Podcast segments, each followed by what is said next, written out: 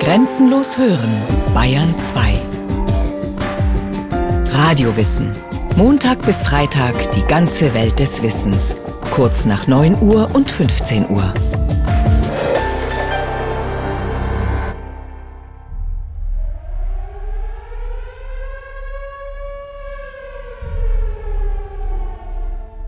Wichtig vor allen Dingen, dass bei dem ganzen Vorgang des Ankommens und Entkleidens möglichst größte Ruhe herrschte. Nur kein Geschrei, kein Gehetze bei dem Entkleiden und dem Hineinführen in die Gaskammern. Machte sich Unruhe bemerkbar, so wurden die Unruheverbreiter unauffällig hinter das Haus geführt und dort mit dem Kleinkalibergewehr erschossen. Das war von den anderen nicht zu vernehmen. Die Erfahrung hat gezeigt, dass das Blausäurepräparat Zyklon B unbedingt sicher und schnell den Tod verursacht, insbesondere in trockenen und gasdichten Räumen mit voller Belegung und möglichst zahlreichen Gaseinwurfstellen. Man kann sagen, dass ungefähr ein Drittel sofort tot war. Die anderen fingen an zu taumeln, zu schreien und nach Luft zu ringen. Das Schreien ging aber bald in ein Röcheln über, und in wenigen Minuten lagen alle. Nach spätestens 20 Minuten regte sich keiner mehr. Den Leichen wurden nun durch das Sonderkommando die Goldzähne entfernt und den Frauen die Haare abgeschnitten. Die Krematorien 1 und 2 konnten innerhalb 24 Stunden ca. 2000 Leichen verbrennen. Mehr war ohne Schäden zu verursachen nicht möglich. Die Asche fiel während des ohne Unterbrechung fortgesetzten Verbrennens durch die Roste und wurde laufend entfernt und zerstampft. Das Aschenmehl wurde mittels Lastwagen nach der Weichsel gefahren und dort schaufelweise in die Strömung geworfen. Mit präziser Sachlichkeit beschreibt der ehemalige Lagerkommandant Rudolf Höss 1946 den Vernichtungsvorgang im KZ Auschwitz. Von den Hauptverantwortlichen für den millionenfachen Völkermord der Nazis ist Höss der biederste, auskunftsfreudigste, am wenigsten fanatische und deshalb vielleicht der unheimlichste. Ein diensteifriger Beamter als Massenmörder, der die Tötung von Menschen mit technischer Perfektion und logistischer Raffinesse organisiert und abends zufrieden in seine schlichte Villa an der Lagermauer zurückkehrt, zu Frau und Kindern und seinen geliebten Pferden. Er zweifelt nicht am Sinn seines Tuns, hinterfragt die Befehle zum Töten nicht, denkt nicht darüber nach, was die zahllosen Menschen, die er umbringen lässt, zu Opfern werden lässt. Die Juden, die polnischen Widerständler, die Kriegsgefangenen, die Priester und Zeugen Jehovas, die Sinti und Roma, die Homosexuellen, die alten Frauen und kleinen Kinder und die zahlreichen anderen vom NS-Regime Verfolgten. Rudolf Höss im Gespräch mit dem amerikanischen Gerichtspsychologen Gustav Mark Gilbert. Verstehen Sie nicht? Wir SS-Leute sollten nicht über diese Dinge nachdenken. Es kam uns nie in den Sinn. Wir waren alle darauf gedrillt, Befehle auszuführen, ohne darüber nachzudenken. Der Gedanke, einen Befehl nicht auszuführen, kam einfach niemandem. Sie können mir glauben, es war nicht immer ein Vergnügen, diese Berge von Leichen zu sehen und das fortwährende Verbrennen zu riechen. Aber Hitler hatte es befohlen und hatte sogar die Notwendigkeit erklärt. Es schien einfach nötig. Rudolf Höss. Ein Tötungsroboter, der Wert darauf legt, auch ein Herz zu haben. Paradebeispiel dafür, wohin es führt, Gewissen und persönliche Verantwortung abzugeben. Er wird schuldig, ohne es zu begreifen.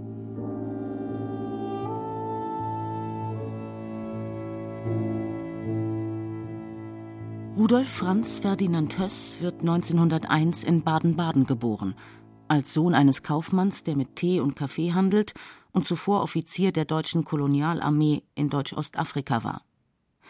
Ein autoritärer Charakter wie aus dem Bilderbuch. Streng, bigott, dogmatisch. Sein Rudi soll Priester werden. Der gilt als Einzelgänger und liebt nur seinen Hans, ein schwarzes Pony mit blitzenden Augen. Meine Eltern achtete ich sehr und sah mit Verehrung zu ihnen auf. Doch Liebe brachte ich nicht für sie auf. Woran das lag, ist mir nicht erklärlich. Rudolf träumt von soldatischem Heldentum.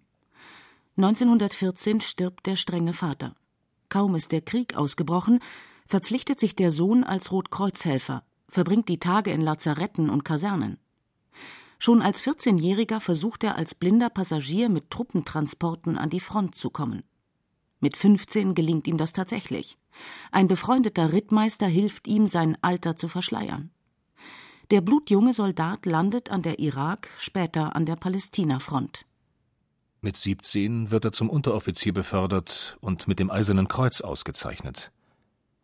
Doch die so glänzend begonnene Karriere endet wie bei vielen Kameraden abrupt mit dem Ende des Krieges. Auffangbecken für diese gestrandeten Existenzen sind die sogenannten Freikorps, paramilitärische Verbände, die linksradikale Bewegungen terrorisieren. Der Regensburger Zeithistoriker Bastian Hein resümiert Kriegsjugendgeneration, das ist die Generation, aus der die meisten Nationalsozialisten rekrutiert werden, auch die meisten fanatischen SS-Führer. Er macht dann eine klassische Karriere der Gewalt im Ersten Weltkrieg als jüngster Unteroffizier des kaiserlichen Heeres ausgezeichnet. Danach im Freikorps Rossbach, einer typischen Gewaltorganisation der frühen Nachkriegszeit, wo er auch in brutalste Kämpfe verwickelt ist. Als diese dann zwangsweise aufgelöst wurde, fällt er in ein Loch, weiß nicht mehr so recht, was er mit sich anfangen soll, denkt auch mal über Suizid nach und findet danach im Nationalsozialismus ein neues Ziel, eine neue Berufung. Und dann 33 schließt er sich der SS an. Auch das ein relativ folgerichtiger Schritt. So ungewöhnlich ist diese Karriere nicht. Zu diesem Zeitpunkt hat Höss bereits eine langjährige Zuchthausstrafe hinter sich. Er war am Fememord an einem angeblichen Verräter beteiligt. Einer seiner damaligen Komplizen ist Martin Bormann, der später zu Hitlers Sekretär aufsteigen wird.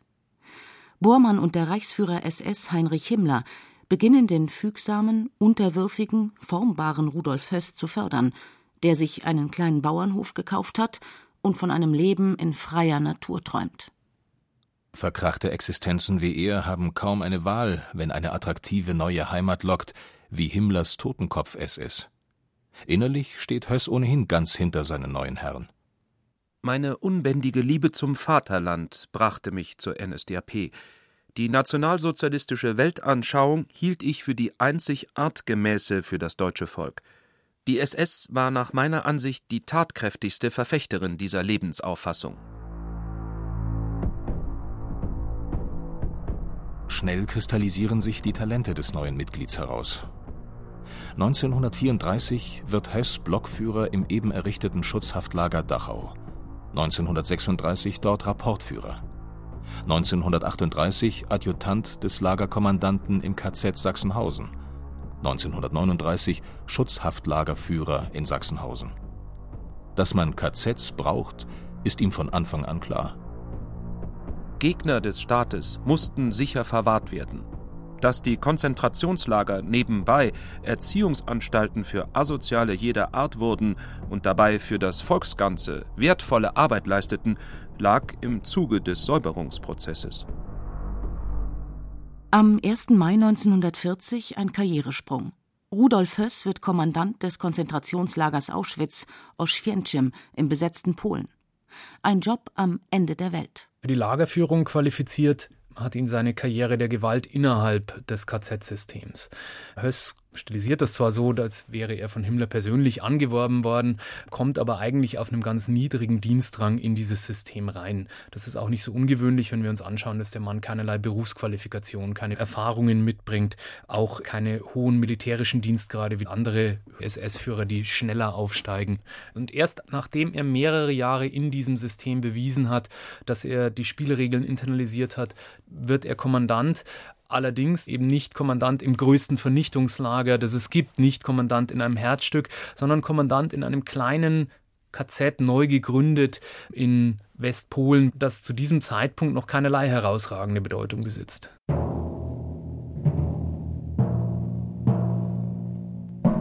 Aus dem verhältnismäßig kleinen Auschwitz wird ein Jahr später eine mächtige Rüstungszentrale und eine gigantische Fabrik zur Menschenvernichtung. Und jetzt ist es tatsächlich Himmler, der Höss einen Auftrag vom Führer überbringt. Höss erinnert sich daran im April 1946 vor dem Internationalen Militärgerichtshof in Nürnberg. Im Sommer 1941 wurde ich persönlichen Befehlsempfang zum Reichsführer SS Himmler nach Berlin befohlen. Dieser sagte mir, der Führer hat die Endlösung der Judenfrage befohlen. Wir, die SS, haben diesen Befehl durchzuführen. Wenn jetzt zu diesem Zeitpunkt dies nicht durchgeführt wird, so wird später das jüdische Volk das deutsche vernichten. Er habe Auschwitz deswegen gewählt, weil es bahntechnisch am günstigsten liegt und auch das ausgedehnte Gelände für Absperrmaßnahmen Raum bietet.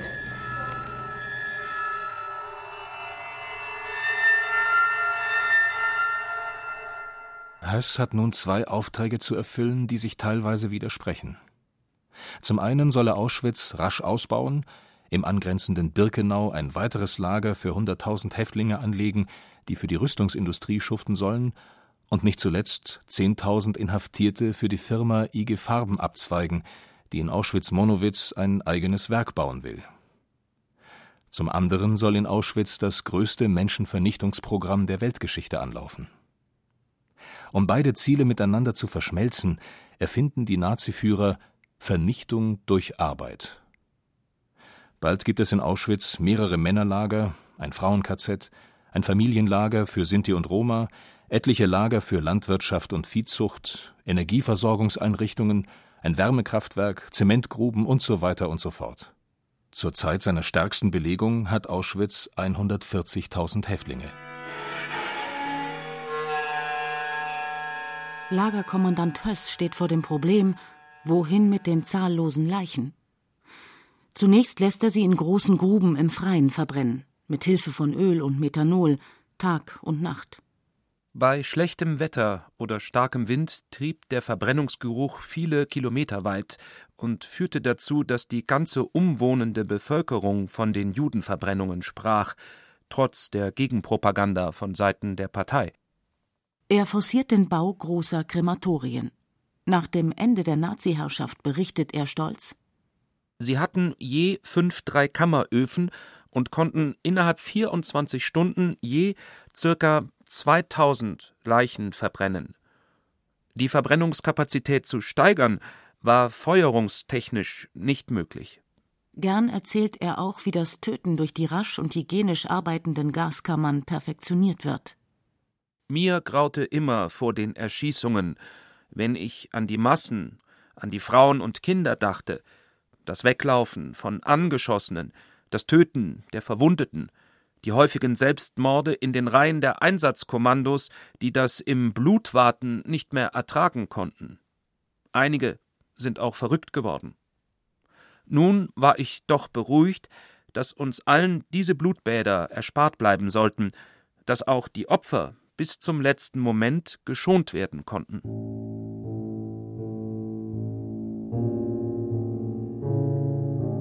So liest es sich, wenn Rudolf Höss für die Ermittler in Krakau und Warschau sein Leben beschreibt. So hört es sich an, wenn er die Fragen des Internationalen Militärgerichtshofs in Nürnberg beantwortet. Dreieinhalb Jahre leitet er das Lager Auschwitz, dann wird er auf eine führende Position im Wirtschafts- und Verwaltungshauptamt der SS in Berlin berufen. Im Sommer 1944 wird er noch einmal nach Auschwitz abkommandiert um für den reibungslosen Ablauf der Vernichtung von 400.000 ungarischen Juden zu sorgen. Nach Kriegsende taucht Höss unter, gibt sich als Bootsmaat Franz Lang aus, arbeitet auf einem Bauernhof bei Flensburg. Im März 1946 verhaftet ihn die britische Militärpolizei. Die Giftfiole, die er wie alle Nazi-Bonzen für einen schnellen Tod bei sich trägt, ist wenige Tage zuvor zerbrochen. Im Nürnberger Kriegsverbrecherprozess sagt er als Zeuge aus. Anschließend wird er nach Polen ausgeliefert und dort vor Gericht gestellt. Und die ganze Zeit ist er von einem beispiellosen Mitteilungsbedürfnis. Aber kann man ihm auch glauben? Der Historiker Bastian Hein. Wir haben bei Höss ein sehr großes Quellenproblem. Das Wesentliche, was wir über den Mann wissen, wissen wir aus seinen eigenen Nachkriegsaussagen. Er ist in Kriegsgefangenschaft und redet und schreibt um sein Leben. Er weiß, dass sein Leben bedroht ist. Und in dieser Situation muss er natürlich alles tun, um zu zeigen, dass er für keinerlei Gräueltaten zuständig ist, sondern aus seiner Sicht, so pervers das auch klingend mag, bei einem Massenmörder nur ein Befehlsempfänger ist, nur ein anständiger Soldat ist, der das tut, was ihm aufgetragen wird und der gegen die etwas unschöneren Seiten dieses Tuns aufbegehrt und es besser machen will als die anderen. Was Höss erzählt, ist beispiellos, erstaunlich glaubwürdig und zugleich unverschämt verlogen. Man darf solche Leute wie Höss auf gar keinen Fall unterschätzen. Das, was er sagt, ist sehr präzise in den faktischen Abläufen. Nicht präzise in allen Zahlen, nicht präzise in allen Datierungen. Das wäre ohne Unterlagen in dieser Haftsituation auch kaum möglich gewesen. In der Schilderung des Sachverhalts, dessen, was in Auschwitz passiert ist, eine sehr wertvolle Quelle, eine sehr zuverlässige Quelle. In der Darstellung seiner eigenen Rolle in diesem Geschehen aber keinesfalls zuverlässig, sondern da ist es sehr stark stilisiert, sehr stark dem Selbstschutzbedürfnis verhaftet. Nein, er persönlich sei niemals grausam gewesen, versichert Höss in seiner umfangreichen Autobiografie, der er den Titel gibt Meine Psyche Werden, Leben und Erleben. Er habe sich nie zu Misshandlungen hinreißen lassen, aber Härte zeigen müssen. Ganz gegen seine eigentliche Natur. Mag die Öffentlichkeit ruhig weiter in mir die blutdürstige Bestie, den grausamen Sadisten, den Millionenmörder sehen. Denn anders kann sich die breite Masse den Kommandanten von Auschwitz gar nicht vorstellen. Sie würde doch nie verstehen, dass der auch ein Herz hatte, dass er nicht schlecht war.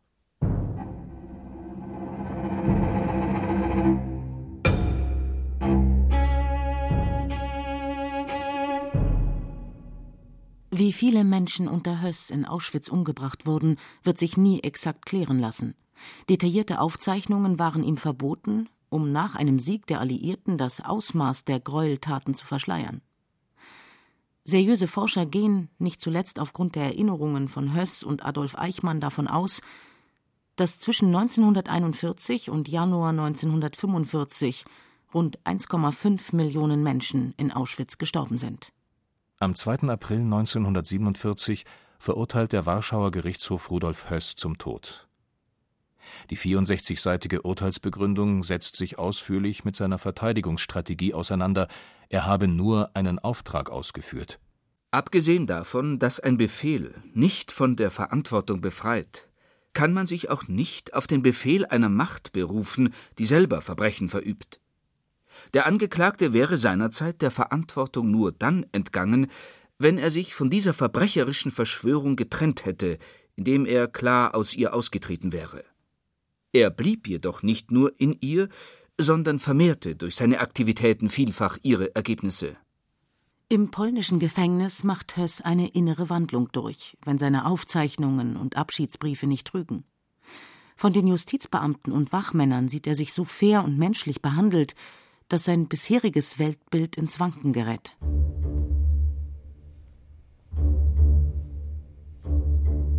An der nationalsozialistischen Idee halte er weiter fest, lässt er verlauten. Aber von Hitlers Kriegspolitik, von der Judenverfolgung, vom Gesinnungsterror und dem Verzicht auf Moral sagt er sich los. Nach meinem Dafürhalten hätte man die notwendig gewordene Erweiterung des deutschen Lebensraumes auch auf friedlichem Wege erreichen können. Die Widerstandsbewegung hätte man durch gute und vernünftige Behandlung der Bevölkerung der besetzten Länder zur Bedeutungslosigkeit herabdrücken können. Heute sehe ich auch ein, dass die Judenvernichtung falsch, grundfalsch war. Dem Antisemitismus war damit gar nicht gedient. Im Gegenteil, das Judentum ist dadurch seinem Endziel viel näher gekommen. Höss beichtet bei einem polnischen Priester und schreibt erstaunliche Abschiedsbriefe an seine Familie. Sohn Klaus ist in Auschwitz in SS-Kleidung herumgelaufen und hat zum Zeitvertreib auf Häftlinge geschossen.